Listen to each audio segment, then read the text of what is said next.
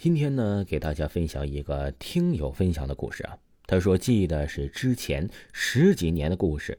小的时候啊，这个听友最喜欢去姐姐家过暑假。他姐姐家是农村，在他家后面呢，就有一片竹林，竹林旁边就有一口井。这个听友的姐姐呀，就喜欢在那里跟他讲鬼故事。这个听友啊，是公司的一名员工，大半夜还在加班。刚加完班就想上厕所，但是当时除了办公室，还有安全出口灯开着，到处都是黑漆漆的。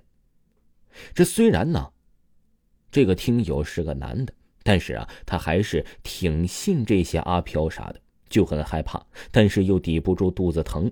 进厕所没多久，就听见窸窸窣窣的声音，低头一看，是拖把头。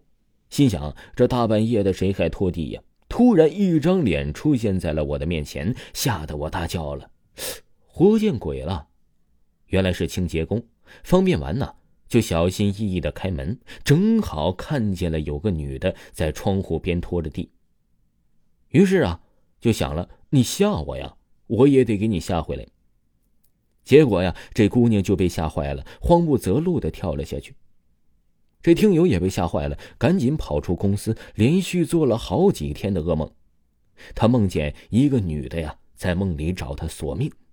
于是这听友就去找了大师，跟大师讲了讲大概。大师跟他说了，再过一天就是那个女鬼的头七。这大师说：“我给你一张符，当天晚上你就躲在床下，不管发生什么事你都不要出去。”转眼之间呢，就到了那天晚上十点，这个听友啊，就拿着符躲在了床下，听到一群小孩子在玩皮球，咚咚咚咚的，持续了好久。这听友实在是听不下去了，就出去叫他们回去，别在外面玩了。不知道过了多久啊，又听到了咚咚咚咚的声音。看了一下时间，已经快十二点了，所以啊。也就没敢出去说那帮孩子。可是咚咚咚的声音是越来越近了。吱呀一声，门开了。我的心跳都快停止了，不停的默念阿弥陀佛，看不到我，阿弥陀佛，看不到我。不知道是不是符起作用了，咚咚咚的声音没了。他大着胆子看了一眼，不看不要紧，一看差点没给自己吓死。跟第一次被吓到一样，看到了一个头，一双空洞洞的眼睛看着我，我知道要死了。问他你是怎么发现我的？女鬼说：“你忘了我是头着地的吗？”原来呀，这咚咚咚的声音是这个女鬼，她的脑袋撞击地板发出的声音。还有一位听友啊，也给我分享了一则他的真实故事。他说他的老家是在农村。当时啊，这听友才十一岁左右。他说他们家呀，啊有人过世了，但是当时啊，这听友喜欢到处去玩，于是啊，他就叫叫嚷嚷着让他的奶奶呀带他上街上去玩。他奶奶说这街上有人过世了，不让你去。但是这听友还是坚持要去玩，奶奶没办法，不耐烦的带他去了。结果一经过那个过世老人那里呀。他的奶奶就看到了有一群乌鸦飞过，他的奶奶就说了：“这是人死后会化作自己想变成的动物。”他当时也没有太在意呀。但是他奶奶说：“我们快回家。”我也有点懵了，为啥说突然要回家呢？于是啊，这听友他也不爽的回去了。